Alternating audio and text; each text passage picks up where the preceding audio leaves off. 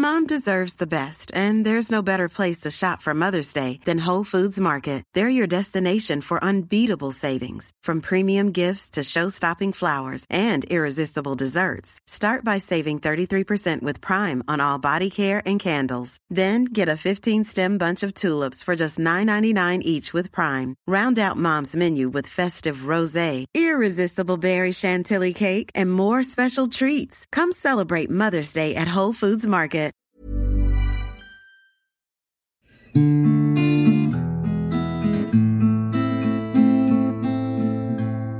So, wo bleibst du denn? No? Moment, ich hab halt. Param, pam, pam, param, pam, pam, param, pam, pam, schneller. Ich habe Kakao gemacht. Sie hat Kakao gemacht. Ja, oh, oh, richtig weihnachtlich, richtig weihnachtlich. Bitte nehmen Sie Platz. So, Guten Tag. Oh, ist ein bisschen, bisschen, äh, äh, bisschen forsch gerade gewesen. Ja. Ja, ich habe uns noch ein bisschen Kakao gemacht, weil es ist sehr kalt und ähm, ich bin halt einfach ein guter Mensch und wollte dir was Gutes tun. wer hat dir das erzählt? Ich weiß das, braucht mir keiner zu erzählen. Hast du einen Bericht gelesen, den du selbst geschrieben hast? Ja, klar. ja, aber ähm, wir bereiten uns damit so ein bisschen auf die Weihnachtszeit vor, würde ich sagen. Prösterchen. Prösterchen, ja, trinken wir unseren Kakao. Das ist, äh, sollen wir die Leute jetzt schon frustrieren? Der letzte Podcast vor den Ferien. Ja, ja, also ähm, wir, genau, wir nehmen jetzt die letzte Folge auf und dann verziehen wir uns auch mal in die Weihnachts- und Neujahrsferien, würde ich sagen. Ähm, aber wir haben auch schön passend zu den Feiertagen ähm, das Thema Religion ausgesucht.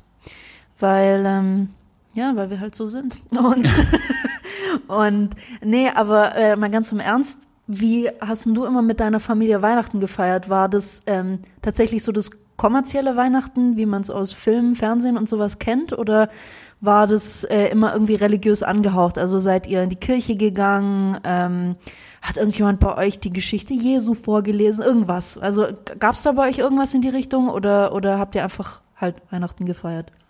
Ähm, also boah, ja, es war so richtig äh, klassisch Weihnachten, wie, wie, wie in den Hollywood-Filmen. Da wurde ein fetter Baum aufgestellt, wir haben uns drunter gesetzt und äh, ja, und bevor es Geschenke gab, mussten alle Kinder, äh, die dabei waren, so meine Cousins, ich, Cousinen und alles, meine Schwester, wir mussten dann äh, voll den Scheiß machen.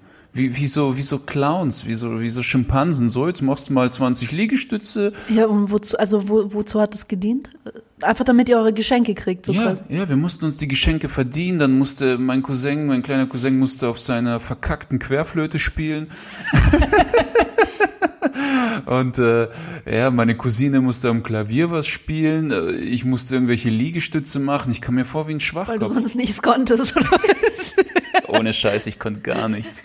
Und, und irgendwann habe ich mich halt geweigert. Ne? Haben die gesagt, ja gut, dann gibt's keine Geschenke. Dann habe ich gesagt, ja okay, fuck you. Also ich habe es nicht gesagt, aber gedacht und anders formuliert. Ich glaube, dann würdest du halt nicht mehr leben, wenn du es gesagt hättest. Ja, und dann habe ich dann als allerletztes dann die Geschenke gekriegt. Als aller, aller, allerletztes, so als Demütigung. Hier, du Stück Scheiße, hast versucht, unser Fest zu ruinieren, aber wir sind bessere Menschen als du. Ja, krass. Ja, nee, also bei uns war es nicht ganz so heftig. ähm, ich weiß noch, als ich ein bisschen kleiner war, also ich bin eigentlich ganz klassisch ähm, als Kind so in den, in den Kirchenchor bei uns um die Ecke gegangen, weil mein ähm, Religionslehrer in der Grundschule war auch gleichzeitig der Pfarrer in unserer evangelischen Gemeinde so. Aber wir waren nie wirklich Kirchengänger. Also ich habe so ein bisschen das Gefühl gehabt, meine Eltern haben das halt für mich oder mit mir so gemacht, auch die Konfirmation, Konfirmandenunterricht und sowas mich da hingeschickt, weil es halt irgendwie dazugehört. Ähm, aber so wirklich religiös waren wir eigentlich auch nie und so hat sich das auch an, an Weihnachten eigentlich äh, ähm, gestaltet, dass wir, ich weiß, dass ich früher, als ich vielleicht acht, neun, zehn war, bin ich ab und zu, äh, wollte mein Dad gerne in die Kirche gehen, wo es dann auch irgendwie so Krippenspiele oder sowas gab, aber das war's dann. Also ich weiß nicht, ich weiß, dass mein Dad unseren Podcast hört. Also äh, Papa, ruf mich an, wenn es nicht stimmt. Aber ähm, ich hatte manchmal so ein bisschen das Gefühl, dass er da hingegangen ist, weil er, äh, weil er das Gefühl hatte, das ist halt richtig so. Also dass ich, dass er mir auch ein bisschen Religion oder halt äh, das evangelisch sein vermitteln wollte und so, aber wirklich religiös so war dann auch Weihnachten nicht. Also wir haben ganz normal, wir haben gegessen, wir haben Geschenke ausgetauscht, Ähm, wir haben äh, typische Weihnachtslieder gehört und so, aber halt auch keine Kirchenlieder, sondern wirklich irgendwie Swing oder irgendwas in die Richtung. Und, und das war's. Und dann hat sich eigentlich irgendwann jeder verzogen, weil dann nur noch ähm, gucken musste, dass er nicht kotzen muss von dem Essen, weil wir alle so viel gegessen haben. Und äh, bis zum nächsten Tag hat sich jeder mit seinen Geschenken beschäftigt. So, so war eigentlich Weihnachten bei uns. Aber religiös angehaucht war es eigentlich, eigentlich nicht. Also meine Eltern haben voll den Shit abgezogen mit, mit Weihnachten. Ähm, die haben mir ja lange eingeredet, äh, dass es den Weihnachtsmann gibt. Und die haben mir halt erzählt, die haben seine Telefonnummer und, äh, und wenn ich halt Scheiße baue, äh, dann, äh, dann rufen die ihn an und sagen, äh, ja, wenn ich irgendwas angestellt habe, so, ich rufe gleich Weihnachtsmann an, dann gibt's keine Geschenke.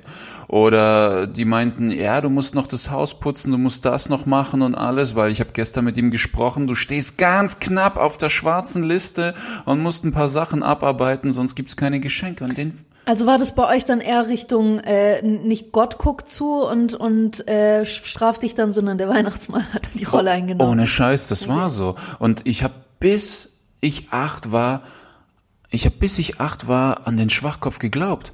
Und und äh, in der Schule gab's dann in der Schule gab's dann diese Erzählrunde morgens ne? Äh, wo wo die ganze Klasse im Kreis sitzt und äh, äh, wurde so erzählt ja was habt ihr so am Wochenende gemacht? Wie waren eure Ferien und ich sitz da mit acht und sag ja, meine Mom hat wieder mal den Weihnachtsmann angerufen Weil sie hat seine Nummer und ja, ihr Pisser, eure Mom hat sie nicht, ihr Vollidioten.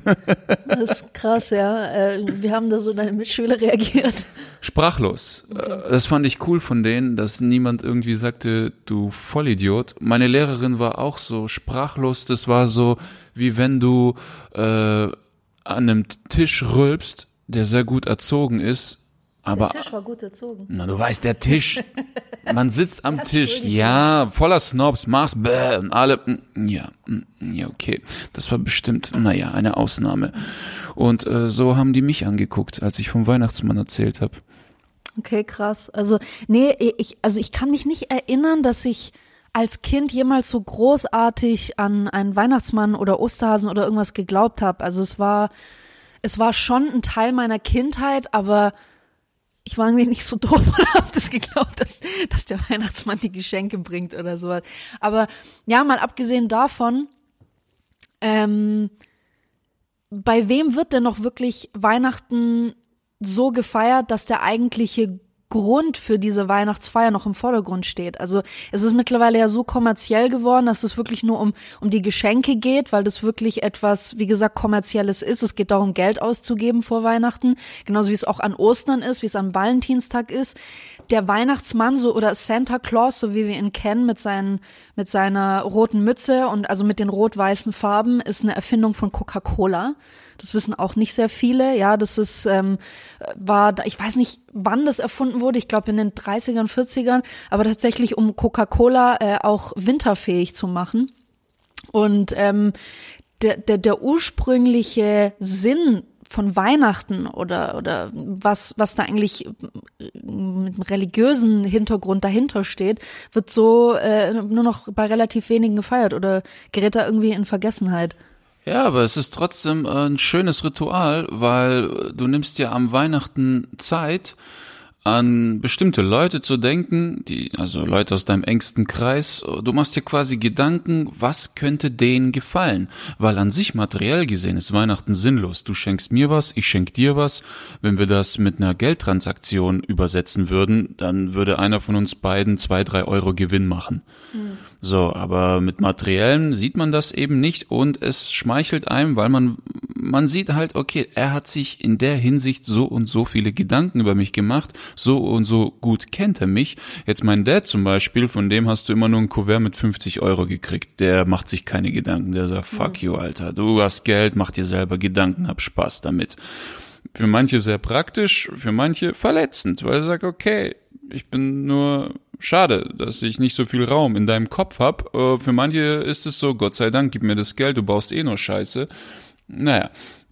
Und äh, ja, aber an sich äh, religiös, äh, also ich bin kein Fan von äh, Religion. Also sag mal, glaubst du an Gott? Das ist eine gute Frage. Also ich glaube, dass es etwas etwas gibt. Ähm, ich würde es eher als eine Energieform bezeichnen, aber ähm, woran ich nicht glaube, ist an dieses an etwas Personifiziertes. Also ich glaube nicht, dass da ein alter Mann im Himmel sitzt und, und ähm, äh, dann über uns urteilt, über unsere guten und schlechten Taten. Also das kann ich mir nicht vorstellen. Viele, ähm, ich glaube, ich weiß nicht, ob das tatsächlich äh, mit religiösem Hintergrund geschieht, aber viele sagen ja, dass eigentlich Liebe und Gott und so, dass das alles dieselbe Energie ist. Also dass das existiert, äh, ist ja eigentlich klar. Also jeder, der, der auch liebt oder geliebt hat oder ähm, jemals in seinem Leben lieben wird, der, der, der spürt das, ja, wie, wie es einem warm ums Herz wird oder wenn in irgendwelchen schönen Situationen einem die Tränen in die Augen steigen, da ist irgendwas da. Aber dass das wirklich, wie gesagt, irgendwie ein alter Mann ist, der da im Himmel sitzt und weiß nicht. Nee, ehrlich gesagt nicht. Ja, also ich glaube auch an so eine gewisse höhere Macht, die die Dinge leitet und lenkt und gewisse Dinge irgendwie dir entsprechend zurechtrückt, aber in der Hinsicht, du hast die freie Wahl. Also ich merke es immer, wenn ich irgendwie eine Entscheidung treffe oder mir irgendwas vornehme, wie sich meine Umgebung dementsprechend ändert. Mhm. Weißt du? Dann treffe ich plötzlich die richtigen Leute, mit denen ich die richtigen Gespräche habe, dann ergibt sich hier was und da was und man kommt dem Ziel näher, wo ich sage, okay, dieses Ganze hier, äh, man kann es selektive Wahrnehmung nehmen, aber so im Großen und Ganzen sage ich, das ist so eine höhere Macht.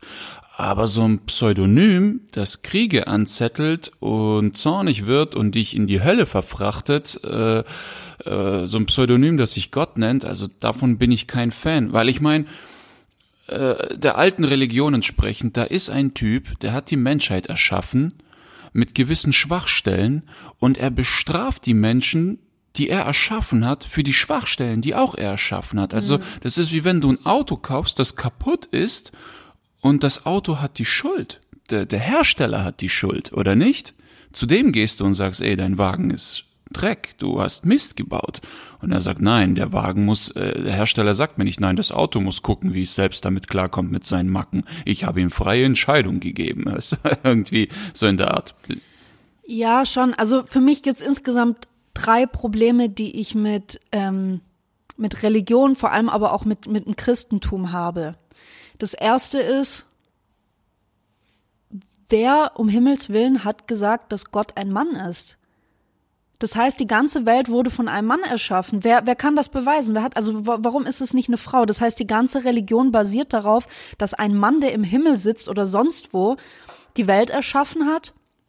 Wo bleibt da das Weibliche drin? Das, das, das ist was, was für mich fehlt. Ähm, gibt ja dieses schöne Lied von Ariana Grande, God is a Woman, fand ich zum Beispiel sehr cool. Mhm. Ähm, das nächste Problem, das ich habe, ist dieses Konzept von Himmel und Hölle. Ähm, das heißt, ich muss mein ganzes Leben lang so leben, als stünde ich nonstop unter Beobachtung dieses Mannes, also Gott, ja, der dann, wenn ich sterbe, darüber urteilt, ob ich zu ihm in den Himmel darf oder in die, wie du sagst, in die Hölle verfrachtet werde, zum, zu, zu Satan, zum Teufel oder wie man ihn auch sonst nennen mag. So. Für mich sind Himmel und Hölle eigentlich das, was wir hier auf der Erde erleben. Als Mensch. Ja, dass auf der einen Seite, ähm, äh, ich habe den schon sehr oft zitiert, aber Eckhart Tolle äh, das sehr schön beschreibt. Wir haben auf der einen Seite das Bewusstsein und auf der anderen Seite das Ego. Und das, was da quasi äh, zerrt, aneinander zerrt, ja, das eine, was man tief in sich spürt und, und das andere, was meistens unser Kopf ist, ja, sehr beeinflusst von dem, was können andere Leute von mir denken, äh, wie sieht denn das aus und so weiter und so fort. Das ist für mich Himmel und Hölle, das ist in uns drin. Und das ist einfach ein, ich finde es, ich finde dieses Konzept einfach so schwierig. Und daraus ergibt sich für mich das dritte Problem, das heißt, wir haben ja gar keinen freien Willen. Wenn alles, wenn die Kriege, die hier auf, auf der Erde äh, stattfinden, wenn die ganzen Seuchen, Corona zum Beispiel, ja, ein Virus, der auf der Welt ausbricht, wenn das alles ist, was anscheinend Gott uns auf die Erde schickt, damit wir daraus was lernen oder sonst irgendwas, schwierig. Finde ich schwierig. Na, wenn er uns das schickt, dann haben wir ja doch einen freien Willen, außer wir haben das, äh, ja, äh, freier. Nein. Jein, klar. Also, dass da, also es gibt ja zum einen dass Gott ein Mann ist, die Erklärung liegt ja darin, also Religion, also vor allem der Christentum wurde gegründet von der Schäferkultur 10.000 vor Christus. Die meisten konnten nicht mal schreiben und lesen, das wurde übermittelt. Mhm. Du kennst ja das Spiel Reise nach Jerusalem. Einer erzählt was dem anderen, der eine erzählt es dem nächsten. Nein, das ist Flüsterpost. Reise nach Jerusalem ist da, wo du um den Stuhl, um okay, den Stuhl, okay. um die Stühle rennst. Genau, und, und genau das meine ich. Und am Ende kommt halt voll der Trash zusammen. Also allein, äh, wenn Gott ein Mann ist, also ich kann verstehen, warum die das so gemacht haben, weil ähm, wenn du die Psychoanalyse von Freud und Fromm betrachtest, die Mutter ist in der Lage, ihr Kind bedingungslos zu lieben, egal was das Kind anstellt. Mhm. Der Vater nicht. Der Vater fängt erst dann an, sein Kind zu lieben, je mehr er von sich selbst in dem Kind wahrnimmt. Mhm. Und der Vater ist auch in der Lage, diese Liebe dem Kind jederzeit zu entziehen, die Mutter nicht. Ja, aber da stellt sich für mich wieder die Frage, also ich erinnere mich noch so an meinen Konfirmandenunterricht und sowas, wo ich sehr oft diesen Satz gehört habe, Gott liebt dich bedingungslos. Ja, es ist, es ist, aber Gott ist halt einfach als Vater deswegen genannt, weil du dir seine Liebe verdienen musst. Du bist nicht einfach da und wirst geliebt. Und Gott ist auch der, der dich bestraft, wie der Vater. Also bei mir war auch mein Vater zuständig für die Strafe. Wenn meine Mom nicht mehr weiter wusste mit ihrer Gutmütigkeit, dann wird mein Vater hergeschnippt. Ja, aber das ist doch scheiße. Also mal ganz im Ernst, wenn ich, wenn ich mir vorstelle, dass ich erstmal beweisen muss, dass ich überhaupt ähm, würdig bin, auf diesem Planeten zu leben, indem ich, indem ich zeige, was für ein guter Mensch und alles ich bin. Die Regeln, die ich dabei befolgen muss, finde ich halt einfach, ich will damit niemandem auf den Schlips treten, aber ich bin vor ein paar Jahren aus der Kirche ausgetreten und das auch nicht ohne Grund, weil das für mich einfach dort sehr wenig gibt, was ich befolgen möchte und was für mich dann ähm, das Bild eines guten Menschen abgibt. Wenn ich am Sonntag arbeite, ja, Leute, die sonntags arbeiten, sollten getötet werden und sowas, wenn das im Alten Testament steht, ich weiß nicht. Im, im, in der Bibel werden äh, Homosexuelle und was weiß ich, werden, werden äh, als, als, als Dämonen und sonst irgendeine Scheiße bezeichnet. Das heißt, wenn ich das Ganze befolge, bin ich ein guter Mensch. Also wo, wo ist denn da die Moral? Ja, das, das ist es halt. Wenn du diese ganzen äh, Regeln befolgst, die zehn Gebote, weil du sagst, ich bin gläubig und du glaubst an Glott, äh, Gott und Glott. Glott. und du glaubst an Glo äh, Jetzt aber. Also, wenn du diese ganzen zehn Gebote befolgst, weil du meinst, Gott hat's gesagt und du bist gläubig etc., dann bist du kein guter Mensch, sondern du bist ein opportunistisches Arschloch, weil ja. du einfach, äh, du befolgst diese Regeln äh, in der Hoffnung auf eine spirituelle Belohnung, wenn dein Leben hier vorbei ist. So, und das Problem ist jetzt auch, dass Religion auch den IQ sehr stark mindert. Tausend Studien haben es belegt, weil äh, vor allem klassische Religionen wie die Katholiken und die klassischen Muslimen, sorry, aber es ist so, weil die viel mehr Wert legen auf das Leben im Jenseits als auf das Leben im Diesseits und sich zu sehr auf das Leben im Jenseits fixieren, indem sie Rituale befolgen, Regeln befolgen und so weiter, sind sie im Diesseits nicht mehr so konzentriert. Und mhm. das schmälert ihren IQ, ihr Horizont ist dann einfach begrenzt. Und ein Punkt noch, in jeder Religion, wo Gott ein Mann ist, ist nicht in jeder so, aber mhm. in jeder, wo Gott ein Mann ist, ist dieses Volk Frauen gegenüber verachtend. Ja, ähm, noch, also zum, zum ersten, zu dem ersten Teil, was du gesagt hast, ähm,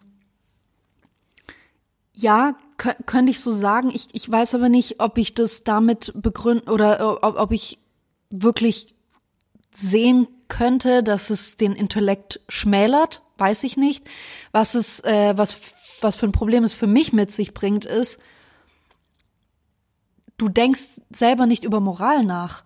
Das heißt, du folgst einem, wie du sagst, einem, einem Katalog von Regeln und von gewissen Ritualen, die du regelmäßig tun sollst. Zum Beispiel im, im Islam ähm, müssen die eine bestimmte Anzahl am Tag in Richtung Mekka beten, ja, ähm, oder auch im Christentum das Fasten, äh, das es auch im Islam gibt, äh, lauter solche Dinge. Du hinterfragst, aber erstens hinterfragst du nichts davon und zweitens, du setzt dich überhaupt, also du setzt dich wenig mit anderen Menschen auseinander. Ich meine, guck dir mal die Geschichte an, wie lange irgendwelche Missionare und sonst was zu, äh, wie sie gesagt haben, wilden Völkern gegangen sind, um die zur Vernunft zu bringen und alles. Was haben die dort angestiftet?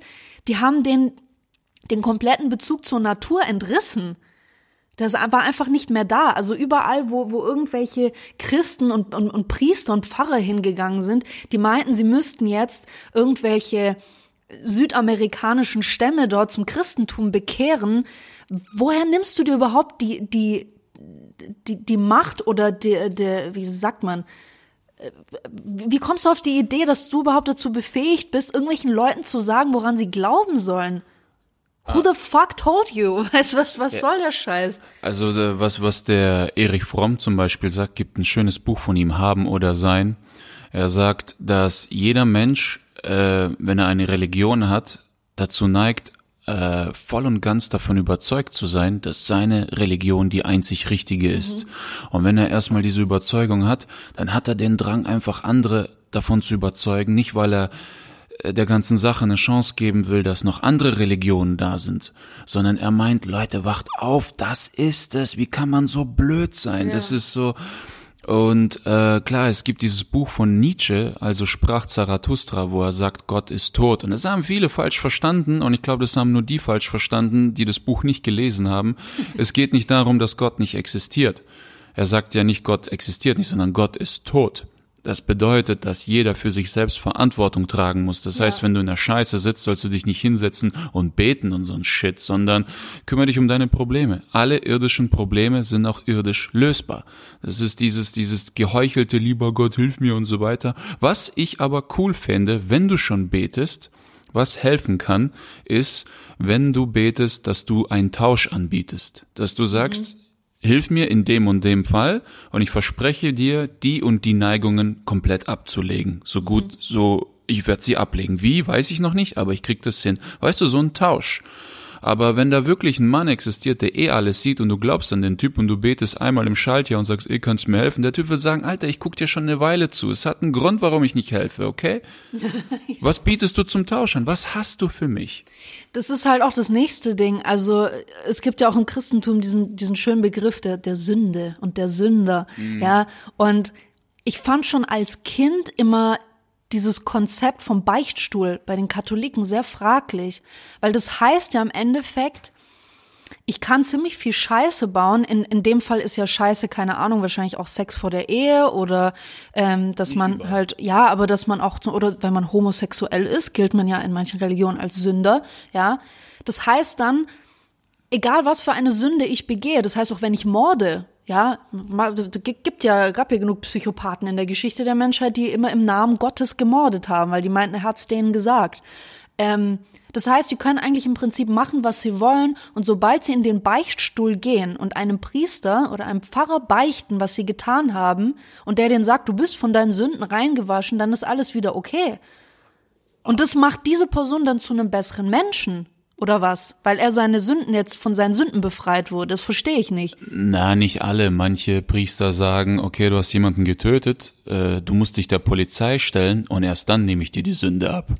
Ja, schon, aber trotzdem, das heißt, nachdem er sich gestellt hat, ist er wieder reingewaschen. Mhm. Verstehst du, was ich meine? Damit habe ich ein Problem. Das heißt, wenn ich das vergleiche, ja, jemand wie ich, ich würde niemals im Leben jemanden töten. Ich würde, ich, ich tue mein Bestmögliches, um in, in, in, nach meiner Definition ein guter Mensch zu sein. Das heißt, ich versuche allen Völkern offen gegenüber zu sein. Ich versuche allen ähm, Menschen mit unterschiedlichen sexuellen Orientierungen immer offen zu sein. Egal was. Ich bin einfach erstmal jedem offen und ich akzeptiere jeden. Ja, und nur weil jemand jetzt im Christentum behauptet, ja, Homosexualität ist eine Krankheit und es muss geheilt werden oder sonst was, ist er deswegen jetzt ein besserer Mensch, weil er diesen Katalog aus der Bibel befolgt? Und ich bin deswegen jetzt ein schlechter Mensch oder wie? Vor allem Offenheit ist ein Zeichen von Fortschritt. Also wenn du in gewissen Dingen dich einfach verschließt, dann äh, entwickelst du dich nicht weiter, beziehungsweise dein Volk. Also siehst du ja die, wie heißen die Amish, Amish People? Amish. Ja, siehst ja, die sind ja voll zurück, die sind ja im Mittelalter, weil die einfach in vielerlei Dingen verschlossen sind und sagen, nein, da wollen wir nicht durch. Und äh, es hat natürlich hat Religion auch viele Vorteile. Ne? Es, es, es versetzt, es, es bringt dich dazu, Berge zu versetzen. Du, der Glaube, der Glaube macht dich stärker, er macht dich freier, er macht, äh, es kommt nur darauf an, wie du diese Religion auslebst. Also auch da sagt Erich Fromm bei Haben oder Sein, er spaltet ja die Menschen in der Form von Haben und in der Form von Sein. Mhm. Der Mensch, der im Haben lebt, der definiert sich zum Beispiel über materielle Güter. Ich bin toll, weil ich dieses Handy habe, diese Wohnung, dieses Auto. Mhm. Und äh, so jemand, der im Haben ist, der hat auch viel Wissen. Jemand, der im Sein lebt, hat tiefes Wissen, aber nicht viel Wissen. Okay. Aber in den Bereichen kennt er sich sehr gut aus, wo er ist. Und er definiert sich über seine Seele, seinen Charakter. Das mhm. jetzt in, in, in Bezug auf Religion. Haben ist jemand, der nimmt eine vorgefertigte Religion, wie die äh, Fernsehanleitung von einem Fernseher und sagt, das ist meine Bibel, daran glaube ich, fuck you. Und äh, der, der im Sein lebt, der liest sich mehrere Schriften ja. durch, der sucht nach seiner eigenen Religion, der besucht mehrere Schamanen, Heiler, also er, er ist auf der Suche. Mhm. Und diese Suche hört nicht auf, er bildet sich seine eigene Religion. Und hier muss ich sagen, ähm, ähm, ich, Religion ist Privatsache. Ja. Weil ich habe schon enge Freunde an die Religion verloren, weil die, diese Diskussion, diesen Bullshit, die bringen nichts. Du, ich kann jetzt mit irgendeinem Christen mich unterhalten. Sein Ziel wird es sein, seine Religion zu verteidigen. Mein Ziel wird es sein, meine zu verteidigen. Und je gut, je besser meine Argumente sind, angenommen, ich habe das Argument, das seine Religion zerschlägt. Bei der Bibel ist es sehr einfach. Er zieht sich zurück, liest die Bibel nochmal durch und kommt wieder mit stärkeren Argumenten. Das ist einfach nur ein Krieg. Ja, ich glaube auch nicht nur, dass es darum geht, ähm, die eigene Religion zu verteidigen, sondern vor allem auch darum, den anderen davon zu überzeugen, dass die eigene die beste ist. Wie du vorhin gesagt hast. Also ich glaube, problematisch wird es beim Glauben dann, wenn er zum Fanatismus überschwappt. Ja, wenn es wirklich, wenn du nichts anderes mehr als deine eigene Religion tolerierst und wenn du wirklich blind an das glaubst, was in der heiligen Schrift, die in deiner Religion ähm, im Mittelpunkt steht, wenn alles, was da drin steht, das einzig wahre ist. Ähm, was ich empfehlen kann, was äh, im, im, in, zum Islam äh, gehört ähm, oder den Islam behandelt, ist das Buch von ähm, Elif Shafak, eine mhm. türkische, türkische Bestseller-Autorin, die hat das Buch die 40 Geheimnisse der Liebe oder im Englischen 40 Rules of Love geschrieben, ähm, der eigentlich sehr schönen Unterschied zwischen dem Islam und äh, im Speziellen im Sufismus zeigt. Ähm, das ist, wie du gerade gesagt hast, äh, dort gibt es äh, auch viele Figuren, die den Islam, die dem Islam sehr blind folgen und ähm, dafür auch die, die dem Islam nicht so folgen, wie sie es sollten, schaden oder wehtun. Und dann gibt es diese Sufis, die, äh, wie du mit den Menschen, die zu dem Sein gehören, die eben nach der, nach der Wahrheit suchen, die, die allen Menschen gegenüber offen sind, die, die erstmal, erstmal alle einfach lieben, die komplett vorurteilsfrei sind und ähm, nach der eigenen Wahrheit suchen, anstatt einfach das zu glauben, was im Islam steht und vor allem auch zwischen den Zeilen lesen. Das macht auch Eckhart Tolle sehr. Ich finde es sehr interessant, wie er zum Beispiel bestimmte Geschichten aus der Bibel interpretiert. Ja, es gibt manche Dinge, die die im Christentum so falsch verstanden werden, weil wenn du die liest und denkst, das soll eine Religion sein, die eigentlich komplett Frauen unterdrückt, die Homosexuelle, die eigentlich alles, was außerhalb des weißen Mannes so steht, komplett unterdrückt. Hm. Und das, das, das kann doch keine, kein Fundament für eine Religion sein, die die Liebe predigen soll, weißt du? Da ist ein Krankenwagen. Jetzt ist er weg. Hört so. man nicht im Mikro. Doch. Nein, hört man nicht. Doch. Nein, bitte. Nicht, bitte. Vor allem, vor allem, es gibt so, es gibt ja auch so ein paar krasse Geschichten. Ich habe, ich habe mir die Bibel reingezogen. Also nicht komplett, aber ich habe sehr, sehr viele Passagen gelesen, bis ich das Ding mal aus dem Fenster geworfen habe.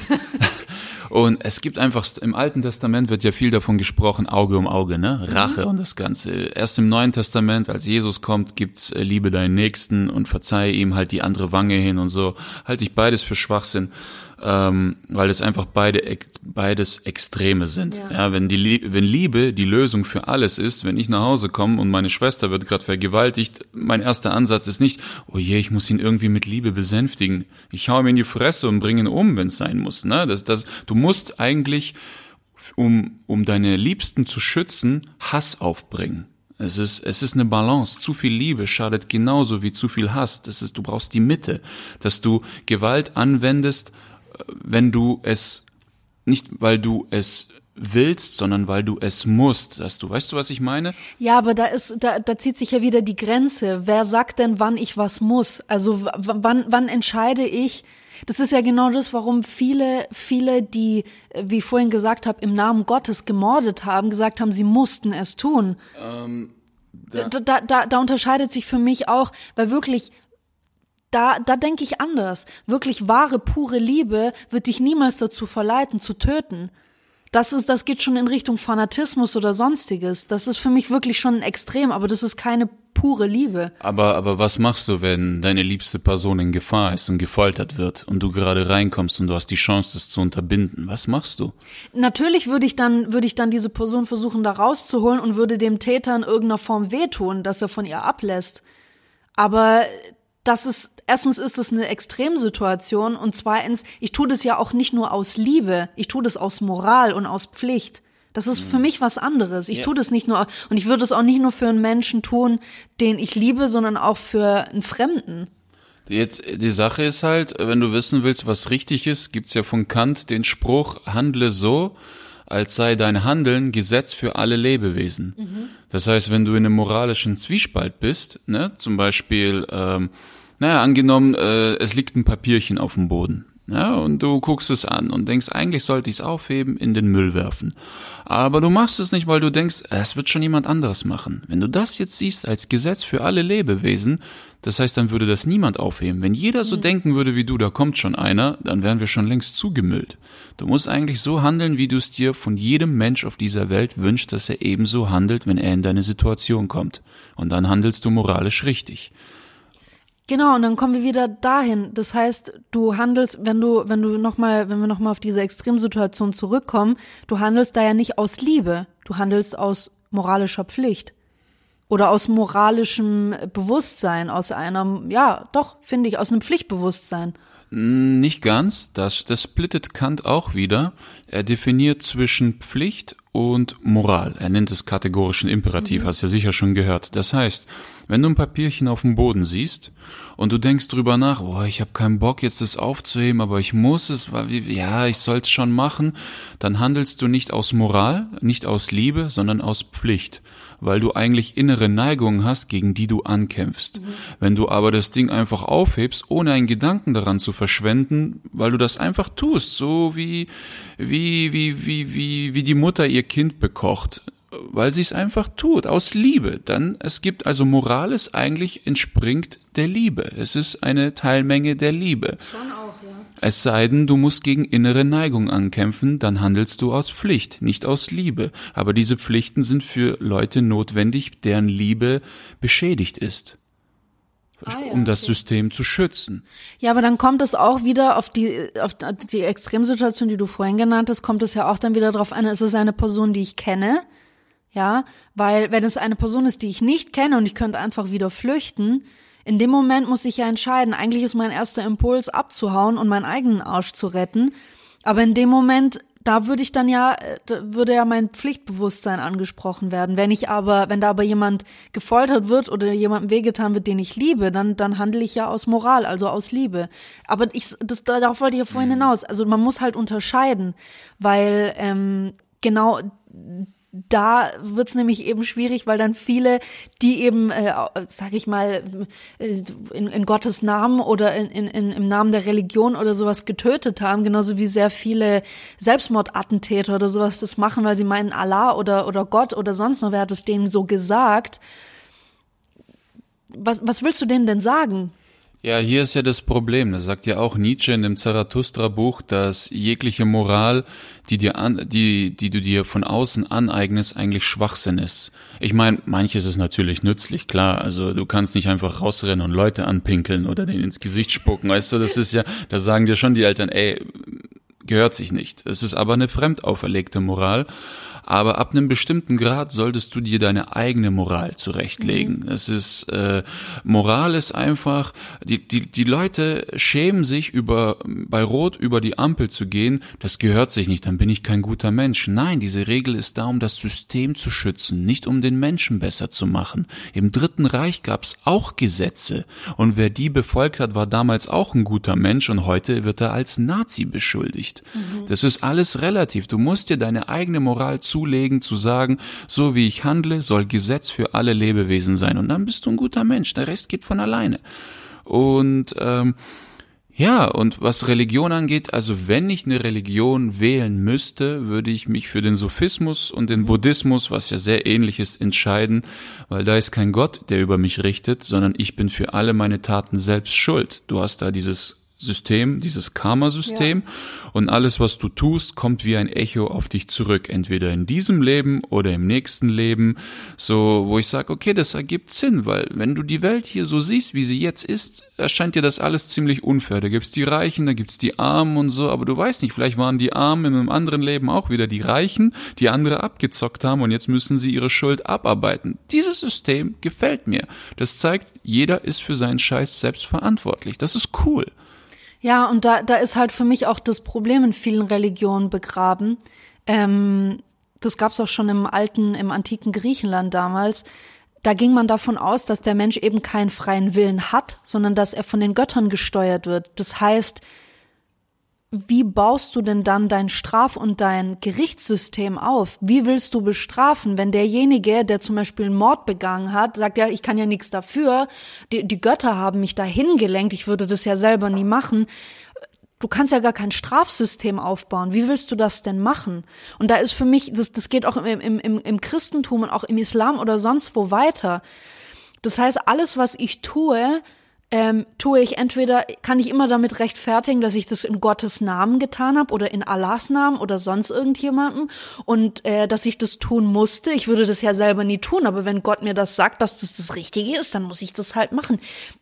Da, da ist für mich wirklich ein gigantisches Problem dahinter und ich glaube, dass sich das dann auch ähm, dorthin zieht, dass wie du vorhin oder wie wir beide vorhin gesagt haben, dass die Leute die schon sehr fanatisch werden, gar nicht anfangen, sich eine eigene, sich ein eigenes moralisches Gebilde aufzubauen. Du musst dich moralisch in irgendeiner Form weiterentwickeln, aber wenn du halt eine Bibel oder eine andere heilige Schrift hast, an der du dich wirklich ähm, starr festhältst und sagst, nee, das ist das einzig wahre und darüber hinaus gibt es nichts. Das heißt, du wirst auch nichts darüber hinaus dir in irgendeiner Form zusammenbauen oder oder auch du wirst nie kennenlernen. nie kennenlernen und du wirst auch keine Erfahrungen machen, ähm, oder machen wollen, beziehungsweise die auch gar nicht sehen als Erfahrung, die dich in, irgend, die in irgendeiner Form dein Bewusstsein erweitern. Und das ist für mich ein Riesenproblem. Einerseits dieser, dieser anscheinend nicht vorhanden oder kaum vorhandene freie Wille und dass alles, was wir tun, in irgendeiner Form von Gott gesehen und gesteuert und sonst was ist und die Schuldfrage. Und daraus ergibt sich dann, dass du dir gar keine gar kein, äh, gar kein moralisches Gerüst mehr aufbauen kannst. Das finde ich extrem problematisch.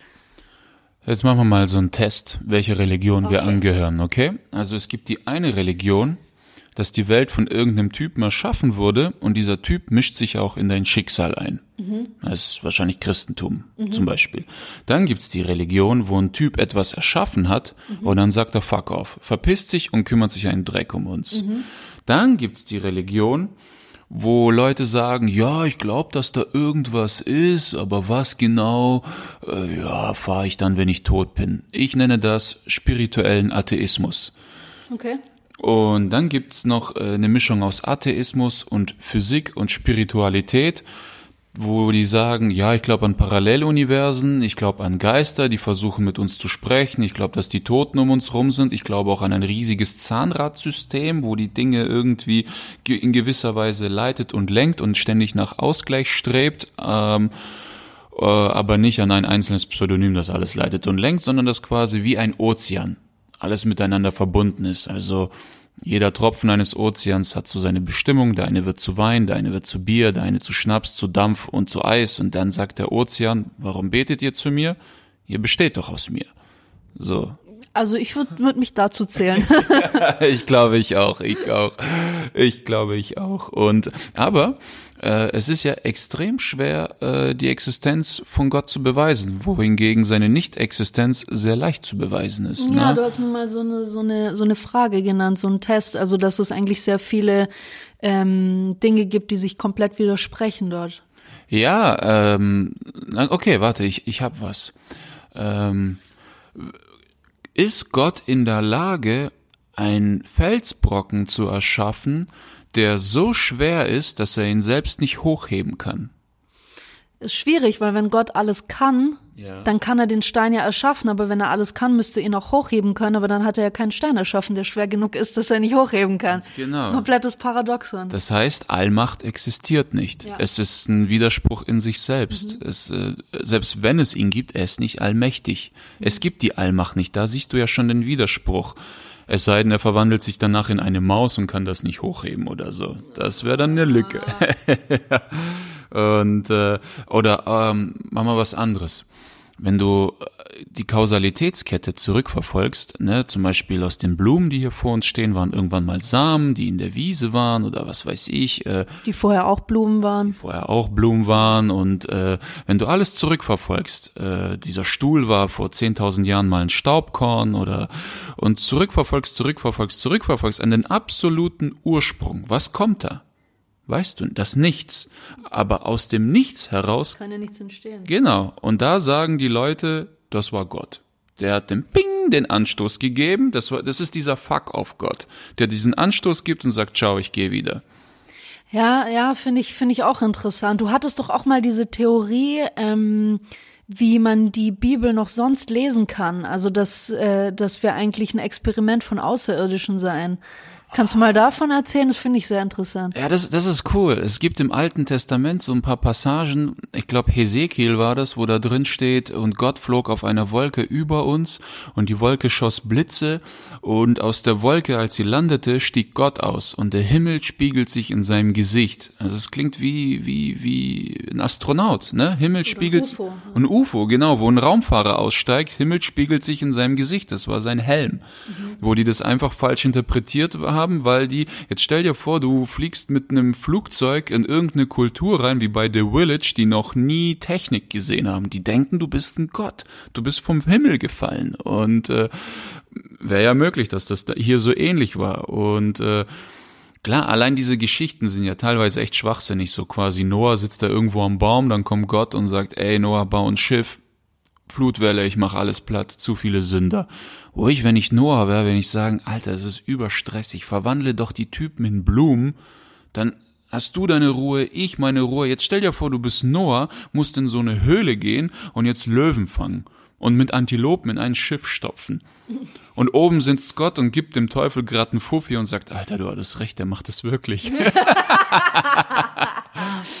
Geil. Und da gibt's halt auch diese Alien-Theorie, dass da äh, hier diese Kolonie gelandet ist und die Menschheit erschaffen hat. Weil wenn du den Genesis liest von der Bibel, da wird Gott in in einer Wir-Form zitiert. Wir haben den Menschen erschaffen nach unserem Ebenbild. Wir haben uns an seinen Frauen vergnügt und solchen Sachen. Und äh, es gibt diese Theorie, äh, Erich von Däniken, die unterhält mich sehr. Warum gibt's keinen Film davon, dass die angefangen haben, sich selbst mit anderen Tieren zu kreuzen? Die so, Außerirdischen. Genau. Das, äh, so sind anscheinend die Zentauren entstanden, die Zyklopen. Dann haben sie sich selbst mit Affen gekreuzt und hatten dann ihre Sklavenfarm. Und irgendwann, als diese Sklaven anfingen, eigenes Bewusstsein zu entwickeln, haben die gesagt, ey, lass hier alles in die Luft jagen, soll eine Flutwelle die platt machen und wir hauen ab mit den Ressourcen. Und dann haben, hat einer von den Aliens anscheinend diesen Noah gewarnt, gesagt, Alter, die fluten alles, rette, was du kannst und sieh zu, dass du wegkommst.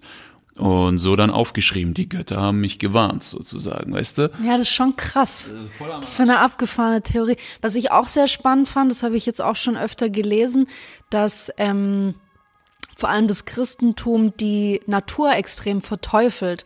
Wusstest du, dass der Naturgott Pan, dass der äh, das exakte Ebenbild von dem ist, was wir im Christentum als den Teufel kennen? Der hat Hörner, der hat Hufen, der hat einen, der hat einen langen, langen Schwanz so stellen wir uns Satan eigentlich vor. Wenn du auch Kinder fragst, so, ja, ist halt der Teufel, der hat halt Hörner und der hat halt Hufen und alles und der sieht ganz böse aus.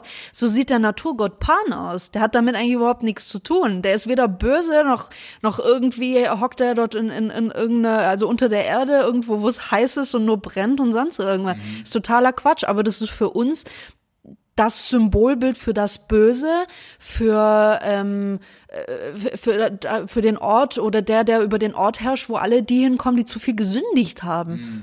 Das finde ich auch krass.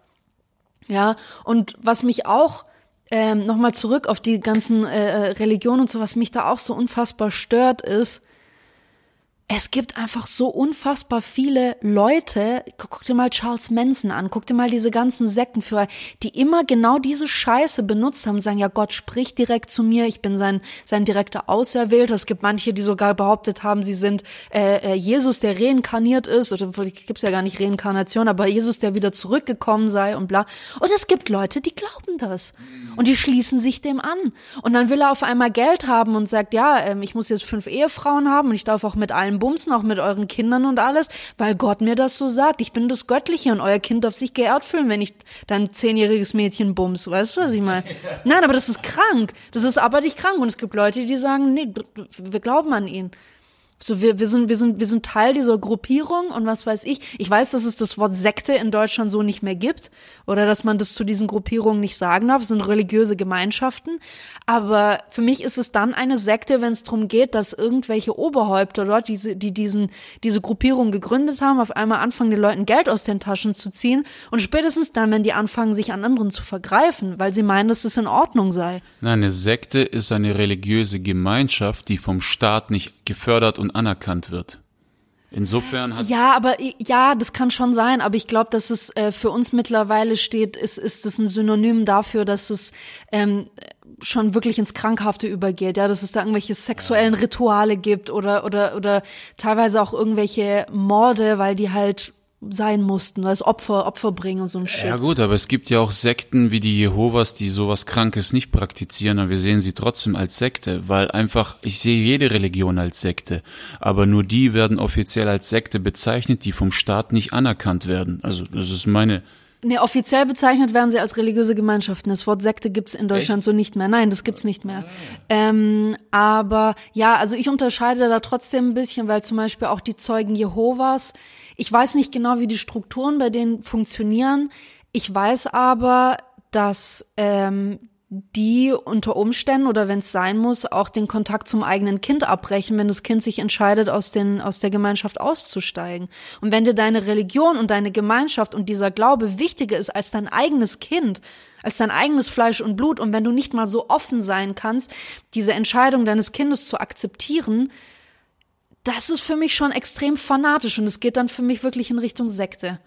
Ich finde die Story von Adam und Eva sehr unterhaltsam. Also die evangelischen Leute meinen, das sei eine Metapher. Mhm. Als Metapher ist das Ding cool. Das zeigt, dass der Mensch mit einer perfekten Welt nicht umgehen kann und ja. durchdreht. Aber die Katholiken meinen, das Ding sei Fakt. Es ist wirklich passiert und äh, die sind behindert. Also also ich meine, allein schon, Gott sagt, es werde Licht, es werde Wasser, es werde das, jenes, es werde Mann, aber er sagt nicht, es werde Frau. Nö, wir sind halt einfach aus einer Rippe vom Mann gebaut, was dann auch wieder äh, zeigt, quasi ohne einen Mann kann eine Frau nicht existieren oder wir sind ein Teil des Mannes, wir sind kein, kein eigenes Geschöpf, sondern wir sind aus dem Mann heraus entstanden. Damit habe ich ein Riesenproblem. Ja, ich check's nicht. Wieso hat er nicht, es werde Frau gesagt, aber wenn er meint, dass die Frau dem Mann so unterwürfig ist, es werde Frau, aber mit der und der und der Haltung. Viel weniger stressig. Anstatt jetzt so ein Messer zu nehmen, sei Adam, komm mal kurz her. Ja, komm mal her, komm mal. Setz dich, setz dich. Es wird kurz wehtun. Es wird kurz wehtun, aber hey, ich baue dir was Cooles. Wirst sehen. Aber ich, ich, ich finde es ich find's auch sehr schön. Mein, äh, mein Vater hat in einer seiner Comedy-Nummern, ähm, hat er auch darüber gesprochen, über die Geschichte von Adam und Eva halt auf eine sehr unterhaltsame Art und Weise. Und ähm, im Alten Testament steht ja drin, dass Gott einen, einen Klumpen Leben nahm und sein, ihm seinen Atem einhauchte. Und mein Vater sagt, ja, dann merkst du als Mann erstmal, dass du nichts weiter bist als ein Stück aufgeblasener Dreck. Das finde ich auch sehr witzig. Ist geil. Und ähm, ja, dann geht's ja noch weiter. Ne? Ähm, die, die essen ja den Apfel und plötzlich merken sie ja, dass sie nackt sind. Wo ich sag, woher wollt ihr wissen, dass ihr nackt seid, wenn ihr noch nie Klamotten gesehen habt? Ja, genau. Woher kommt, woher kommt der Begriff nackt? Also du brauchst ja erstmal das Gegenteil, um Worte Ganz zu genau. Und die leben ja nackt in dem Dschungel. Woher wollen die wissen, was nackt ist? Sie kennen ja nur das eine Extrem. Scheiße, Chance, ich finde meine Levi's Jeans nicht mehr. Ich bin jetzt nackt. Dann, was auch witzig, die haben sich ja dann versteckt vor Gott. Ja. Ne? Und Gott musste die suchen, wo ich sag, Alter, du bist perfekt, du bist allmächtig, du musst nicht suchen. Und dann ist er auch noch zornig, wo ich sag, kann ein perfekter, allwissender Gott in Zorn ausbrechen? Dann die dritte Frage ist, als er sie fragte, was habt ihr getan? Ich würde sagen, Alter, das weißt du doch, spiel dich nicht so auf, Mann. Das ist doch echt, musst du, so. musst du dich so aufblasen. Das ist, also die Story ist schon mal echt. Und ein paar tausend Jahre später kam ein Steve Jobs und meinte, hm, ich könnte ja den angebissenen Apfel als mein Logo nehmen. Auch nicht schlecht. Auch eine krasse Story ist die Story von Abraham. Ne? Gott kommt ja zu Abraham, sagt, ey Abraham, liebst du mich? Abraham, ja logisch. Ja, dann bring deinen Sohn um. Genau, also morgen gehst raus auf den Berg, bringst deinen Sohn um, weil sonst glaube ich dir nicht. Abraham, easy, kein Problem. Morgens weckt Abraham seinen Sohn, sagt aufstehen, wir gehen. Der Sohn wohin? Ah, spazieren. Wirst sehen, wird cool. Und dann gehen die hoch und er will gerade zustechen. Auf einmal meldet sich Gott und sagt, ey, passt, passt, passt, lass es. Ich glaub's dir. Ich hab dich verarscht, alles gut. Wo ich dann erstmal als Abraham sagen würde, Bist du am Arsch, Alter? geht's eigentlich noch?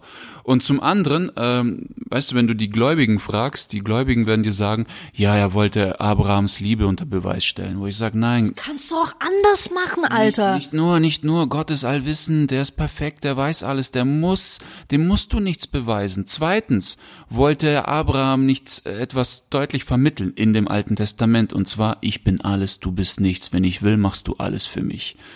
Und das zweite Problem ist, na, jetzt stell dir vor, dein Dad weckt dich eines Morgens und sagt, Schatz, wir gehen spazieren. Ja, aber Pap, wieso hast du die Schrotflinte in der Hand? Ja, vertrau mir, wird cool. Wir gehen einfach ein bisschen. Wird cool. Wird cool, wir gehen ein bisschen durch den Wald, alles okay. Und dann gerade, wo er dir das Ding an den Kopf hält, kommt jemand und sagt, hey, hey, wow, wow, easy, lass es, lass es, ich glaub's dir jetzt. In dem Moment denkst du dir als Kind, krass, der wollte mit mir gerade da raus und mich einfach umbringen. Das, Ja, aber das ist dann auch so ein Ding. Also als, als Sohn von Abraham würde ich mir auch denken, so, okay, also da hockt ein alter Mann im Himmel, der dir das befiehlt und du liebst ihn mehr als deinen eigenen Sohn. Das ist schon hardcore. Ja, das ist halt die Belohnung ist halt, weißt du? Das ist Belohnung. Das ist wie, äh, ja, Alter, das ist einfach krank. Das ist einfach krank. Deswegen sage ich immer, Religion ist Privatsache. Wenn du an etwas glaubst, schön für dich, aber halt deine Fresse. Weil es bringt nichts, mit anderen zu diskutieren, weil die sind nur damit beschäftigt, ihre Religion oder ihren Atheismus zu verteidigen, was deinen Hass gegen sie nur verstärkt und du nur noch fanatischer wirst, um deine noch, deine Argumente zu stärken. Dann entstehen Missverständnisse. Vor 100 Jahren sind dadurch Kriege entstanden und deswegen. Die gibt's auch heute noch. Die gibt's auch heute noch, ja, wegen Religion immer noch, aber nur in den Ländern, die irgendwie mental 300 Jahre zurückliegen. Aber, ja, aber es ist so. Es ist so. Es ist einfach schwachsinnig und sich wegen sowas zu streiten. Deswegen, Religion gehört nach Hause, eingesperrt, behalt's für dich und wenn's dich beflügelt, schön für dich. Das ist meine Meinung. Ja, ich meine, also wir leben in Deutschland in einer Demokratie und in den Grundrechten steht auch drin, dass bei uns Religionsfreiheit herrscht. Bei uns besteht auch Meinungsfreiheit. Das ist alles schön und gut. Ähm, aber woher zum Teufel nimmst du dir das Recht heraus, irgendjemanden von deiner Religio- Religion überzeugen zu wollen? Leben und leben lassen, wenn du meinst, oder wenn jemand meint, dass es, äh, dass diese äh, Religion, sei es äh, Christentum, Buddhismus, Hinduismus, Islam, Judentum, sonst noch irgendwas, dass das für dich das Richtige ist, mach das. Finde ich auch völlig in Ordnung. Aber es wird dann problematisch, wenn irgendjemand versucht, andere davon zu überzeugen oder, oder Religion dafür für irgendwelche, für irgendwas zu nutzen als Vorwand, um etwas tun zu können oder tun zu dürfen oder weiß nicht, keine Ahnung. Ich, ich, ich finde sowas immer extrem schwierig und wie du auch sagst, es macht einfach keinen Spaß, mit solchen Leuten dann zu sprechen, weil es läuft früher oder später läuft es auf irgendeine Diskussion hinaus und man geht dann irgendwie wütend auseinander, äh, weil der eine den anderen dann nicht von, von seiner eigenen Wahrheit überzeugt hat. Und dann wird es einfach wirklich schwierig.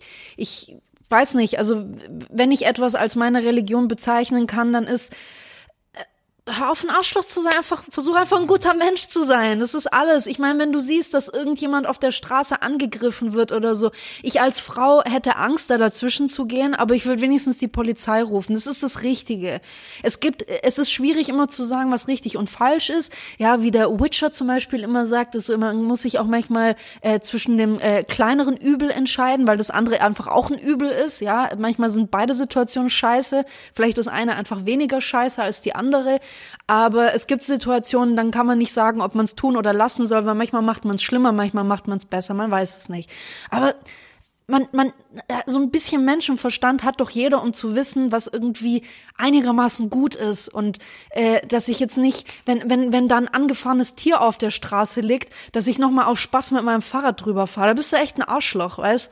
Ich finde auch die zehn Gebote, das ist auch ähm, überwiegend also ich bin kein Fan davon. Also ich habe mal mit so einem äh, Fanatiker gesprochen, wo ich sag, angenommen, ich lebe irgendwo in Somalia, ja, ich bin am Verhungern, mein Kind ist am Verhungern und ich gehe raus auf den Bazar und klau einen Apfel. Du sollst nicht stehlen, ist ja eins der Gebote. Und dann frage ich ihn, komme ich in die Hölle? Ja. Ich sag ja, hey, mein Kind verhungert. Trotzdem kommst du in die Hölle. Ja, aber ich muss doch mein Kind retten. Das ist und dann habe ich und dann habe ich ihn, ihn mir angeguckt und gemerkt, Du lebst daheim, du kriegst dreimal am Tag Essen, du hast vier Geschwister, du kommst aus einer guten Familie, alle haben dich lieb, du hast die Welt da draußen noch nie gesehen. Warum rede ich überhaupt noch mit dir? Und das ist es. Du musst, du musst die Leute nicht nach ihren Meinungen beurteilen, sondern was die Meinungen aus ihnen gemacht haben. Ne? Ja. Das ist es.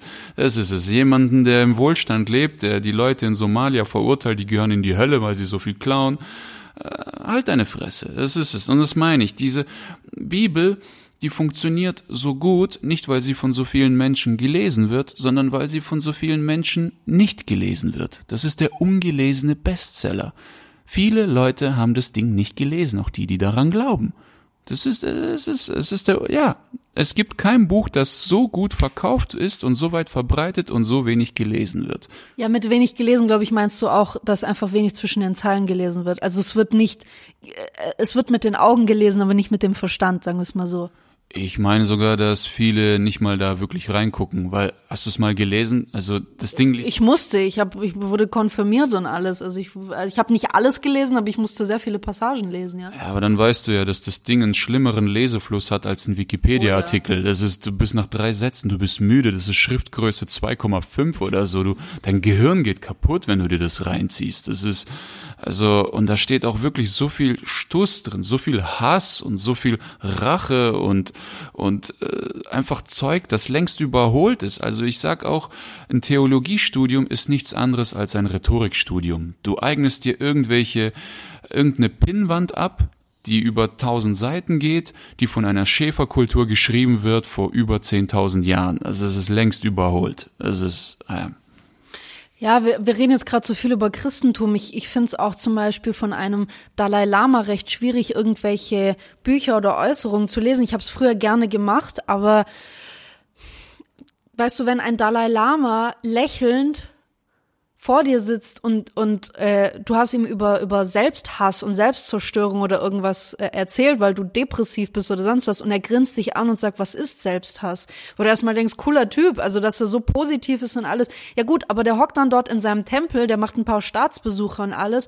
Der hat nie in seinem Leben der musste nie in seinem Leben gucken, wie er seine Kinder nächsten Monat versorgt. Der musste nie gucken, wie er seine Miete reinkriegt. Der musste nie wirklich diese Arbeit verrichten, die wir hier in der westlichen Werkwelt verrichten müssen.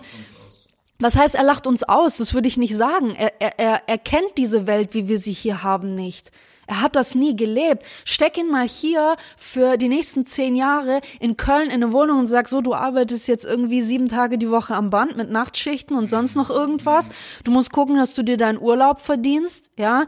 Dann äh, hast du viel zu wenig Geld, um wirklich gutes Essen einzukaufen. Dann fängst du an zu rauchen, dann fängst du dies oder das und dann will ich ihn nach fünf Jahren nochmal fragen, ob er vielleicht immer noch grinsen muss, wenn er das Wort Selbsthass hört, weil er nicht weiß, was das ist. Das ist für mich einfach schwierig. Und äh, das ist auch das, was du sagst, was, was wahrscheinlich in, in vielen Religionen, nicht nur im Christentum, sondern auch im Islam oder sonst irgendwo äh, ähm, äh, einfach besteht oder passiert. Wenn der Horizont nicht stetig erweitert wird Und das passiert auch durch Reisen, ja, durch Reisen, durch Lesen, durch, durch äh, verschiedene Filme anschauen, verschiedene Menschen kennenzulernen, mit verschiedenen Menschen zu sprechen, einfach Offenheit. Ähm, dann kann es passieren, dass du solche Situationen nicht nachvollziehen kannst und dass wenn dich irgendjemand fragt, ja, äh, was ist jetzt, wenn meine halbe Familie irgendwie äh, verhungert und stirbt und alles, äh, soll ich jetzt kein Brot klauen, damit ich die versorgen kann, weil ich dann in die Hölle komme? Ja klar. Ja, und was ist mit den Leuten, die überhaupt erst ähm, ein Land in so ein Verderben gestürzt haben? Was ist mit uns, die hier ähm, nicht monatlich irgendwie ein bisschen Geld an diese Länder schicken können oder an irgendwelche Organisationen, die dort helfen? Was ist mit uns? Wir kommen da nicht in die Hölle, weil das nicht in den zehn Geboten steht. Du sollst deinem Nächsten Geld schicken, am besten an UNICEF irgendwas. Liebe, deinen Nächsten, liebe deinen Nächsten wie dich selbst, das ist es ja. Das ist ja, ja, aber machen die das? Also würde, würde, würde ein fanatischer äh, scheißegal was es ist, würde ein, ein fanatischer Religiöser, der absolut überzeugt davon ist, dass seine eigene Religion die richtige ist, würde er jetzt zum Beispiel, nehmen wir mal einen Christen, ja, weil das auch in der Bibel einfach drin steht, dass zum Beispiel Homosexuelle krank sind. Würde der jetzt, wenn er ein guter Christ sein möchte, würde er jetzt einen hungernden, frierenden Mann bei sich aufnehmen und ihm helfen? Ja, weil er sagt, hier Nächstenliebe und alles. Und dann kommt bei dem Gespräch raus, der Mann ist homosexuell und sagt, nee, jetzt verlässt du mein Haus. Du bist krank, geh. Ich glaube, da tickt jeder auf seine Weise unterschiedlich. Da habe ich auch unterschiedliche Ausführungen gesehen. Also ich hatte auch Gespräche mit meiner Großfamilie, die oldschool baptistisch sind und sagen, Homosexuelle sind gleichgestellt mit Tieren, das sind keine Menschen. Und ich hatte auch Gespräche mit anderen Fanatikern, die sagen, nein, ich verstehe den Vers so, dass Gott die nicht toleriert und er bestraft sie dann, wenn die sterben. Wir sollen ihnen aber trotzdem entgegenkommen als seines Menschen wie wir und Gott kümmert sich dann um die, wenn, wenn dann das Jenseits auf die zukommt. Aber es ist doch auch krank. das heißt, die haben gar keine Daseinsberechtigung hier. Das ist doch beschissen, mal ganz ehrlich. Es ist eigentlich so eine umformulierte Form von Arroganz. Wir kümmern uns um euch, weil unser Boss das sagt, aber auf euch kommt schon noch eine Scheiße zu. Mhm. Und also zum Abschluss sage ich, ich war, ich bin jetzt so ein bisschen böse auf Religion abgegangen. Ich bin selbst äh, mehr oder weniger religiös, ich weiß es nicht, aber ich sag, lest die ganzen Sachen, hinterfragt sie und haut so einen fetten Filter drauf, der nur das raussortiert, was sich für euch gut anfühlt und dann habt ihr eure Religion zusammen. Und dann dann dann dann passt es schon, aber lasst die Finger von diesen 10.000 Jahre alten Schriften, wobei der Sophismus da wiederum und die, die Schriften Buddhas wieder echt geil sind. Ja, es gibt solche und solche. Also ich, ich glaube, ich meine, da hat uns äh, der Film Life of Pi, glaube ich, alle einfach eine schöne Seite gezeigt, weil es ein kleiner Junge war, der sich nicht für eine Religion entscheiden konnte oder auch nicht festlegen wollte, weil er irgendwie in jeder Religion so die schöne Essenz gesehen hat. Und auch in dem Buch, das ich vorhin genannt habe, die 40 Geheimnisse der Liebe, äh, gibt es einen Sufi, der dort eigentlich die, die Hauptfigur ist, der eigentlich immer wieder bestätigt, dass jeder Religion eigentlich Liebe zugrunde legt. Und es geht einfach wirklich nur darum, dass wir alle gute Menschen sind, die uns alle einfach lieb haben. Das ist so, das ist und alle, alle Religionen sind halt anders ausgeführt. Man hat, man hat Variationen, man hat auch Variationen von Göttern oder von einem Gott, an dem man glaubt, aber im Kern sind die alle dieselben. Und ich glaube auch, dass diese Propheten, die in jeder Religion da waren, egal ob es Buddha ist, ob es Jesus ist, ob Mohammed, waren alle dafür da, um den Leuten das halt irgendwie klar zu machen. Leute, habt euch einfach lieb, ist alles gut, aber hört auf, egoistisch zu sein. D diese Nächstenliebe finde ich gar nicht so doof, ja. Aber Nächstenliebe kann auch einfach sein, kann auch einfach Selbstliebe sein. Weißt solche Sachen. Und ich finde, finde an sich, jede Religion hat eine wunderschöne Essenz in sich. Und jede Religion hat auch ich weiß nicht, ich, ich war immer fasziniert von, von heiligen äh, Gebäuden, seines Kirchen, Synagogen, Tempel oder sonst was. Ich fand die immer unfassbar beeindruckend und oft war da wirklich so eine richtige, wenn du da reingehst, war da so eine richtige Magie drin. Ich war total verzaubert davon. Wenn ich dann aber an die Religion dahinter denke und denke, wie sie heute ausgeübt wird, wird mir schon wieder unwohl zumute, mhm. weißt? Ja, und ich glaube auch, also so ein Typ wie Jesus, ob er, ob es ihn gab oder nicht, keine Ahnung. Also ähm, es gibt ja nicht viele fremde Schriften, die seine Existenz bezeugen, außer die Bibel selbst. Insofern ist das schwer zu sagen. Und im Römischen Reich hat er für sehr viel Aufruhr gesorgt und in den römischen Schriften findest du ja kaum was über ihn. Aber wenn es ihn gegeben hat, der Typ hatte ganz andere Absichten. Der Typ war ein Heiler, der Typ war Der Typ war ein Redner, ja. Und ich meine, wenn ich irgendwie solche Fähigkeiten hätte und ich würde den Menschen helfen wollen und äh, man würde mich danach boykottieren und ich sehe 100 Jahre später, dass es eine Religion gibt, die heißt Nikitus. dann würde ich sagen, Leute. Das Nikitentum. Das Nik genau, würde ich sagen, Alter, ihr habt den Weg verfehlt. Also es war, das war sicher nicht sein Plan. Es ist so, Natürlich nicht. so Leute, ich wollte euch was ganz anderes vermitteln und dann kommt da noch diese Pinnwand mit den Strafen und mit Hölle und Verdammnis und alles, die er alle gar nicht wirklich erwähnt hat, ne? Und äh, das ist es, das, das ist halt traurig. Es ist äh, genauso wie Buddha mit seinem, äh, dass da so ein Kult daraus entstanden ist. Es gibt ja auch einen aggressiven Buddhismus, der die Christen gefoltert hat, als Missionare ins alte Mhm. Japan gekommen sind. Also jede Religion hat, Hat ihre Kriege geführt. ja, und versucht ihren Glauben mit Gewalt zu verteidigen. Ja, ich, ich würde gerne nochmal auf das Thema zurück, Frauen in der Religion, weil guck dir auch mal in der Bibel an.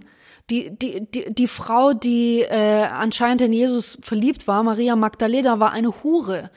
Ja, wo in irgendeiner Form spielt eine Frau dort eine große Rolle. Gott ist ein Mann, Jesus ist ein Mann. Alles natürlich auch weiß, wobei heute auch viele bestätigt haben, viele Ethnologen und alles, die haben gesagt, nee, da wo Jesus herkommt und alles, waren die Leute früher einfach dunkelhäutig. Ja, das ist, ist kein weißer Typ. Und, und, und das, das, das ist für mich auch problematisch. Guck dich mal in der Religion um. Der Papst ist immer ein Mann gewesen. Es gab diese, klar, es gab damals diese Geschichte von der Frau, die sich als, als Mann ausgegeben hat und, und, und auch zum Papst ernannt wurde und alles. Und dann, du musst dir mal geben, es gab früher diese Stühle und das ist kein Scheiß. Es gab Stühle, die ähm, beim Papst, da, da, da hatte einfach keinen Sitz. Und da kam jemand und der hat unten reingegriffen nach dieser Päpstin, damit es nicht nochmal passiert. Die haben geprüft, ob die Eier haben. Das ist richtig krank einfach. Warum kann eine, warum gibt's keine Päpstin? Warum gibt's das nicht?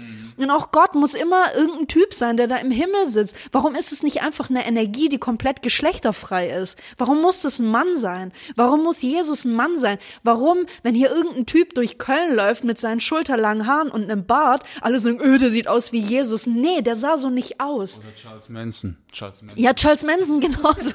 Ja, Charles Manson sieht aus wie Jesus, so genau. Ja, nee, aber ich finde es irgendwie, ich finde es irgendwie bekloppt, vor allem, dass man äh, ich, ich, ich habe ein Problem damit mit Frauen, die fehlen mir einfach in der Religion, zumindest auch eine Rolle, was für eine was die Frau dort eigentlich gespielt hat. Wo sind die Frauen dort?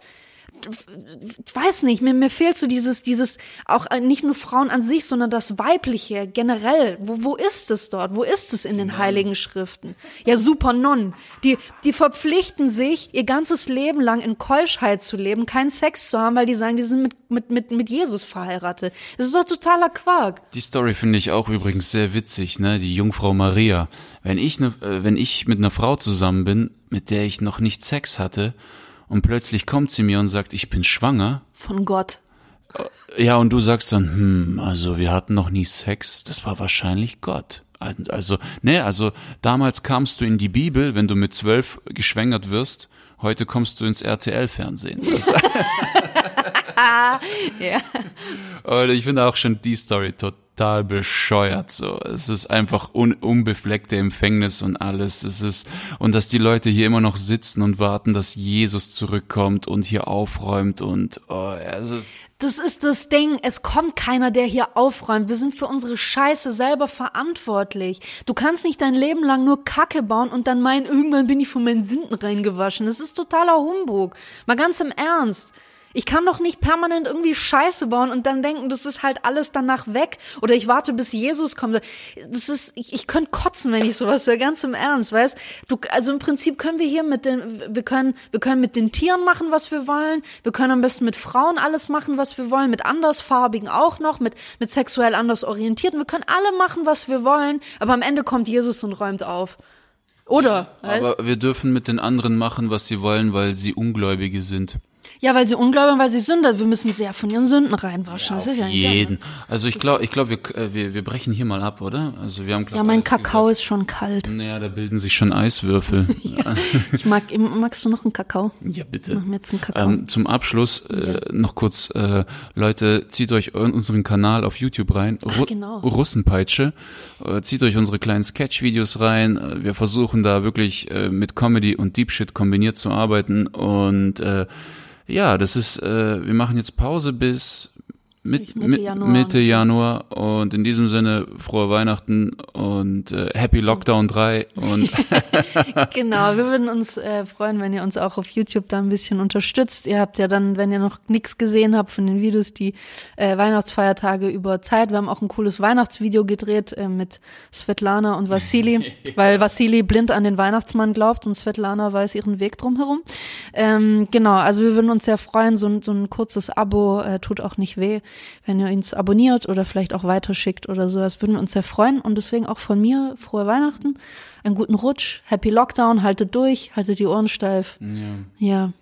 Und auf Wiedersehen. Ah, wir machen ganz leise, weil Pam sich beschwert, dass bei denen die, die Kopfhörer schnell explodieren. Wir Echt? Echt? Ja, ja, ein paar. Mein, mein Vater hat mir auch so ganz, also, ich finde eure Folgen ja echt gut, aber am Ende, ich habe immer Angst, wenn die Folge zu Ende ist. Ich muss immer ganz schnell im Auto mein Radio runterdrehen. machen ganz leise. ganz leise. Nur verarscht, bitte. verarscht. Nicht, nein, das Doch, geht doch, nicht. bitte. Das- Ganz leise. Ah, Schluss.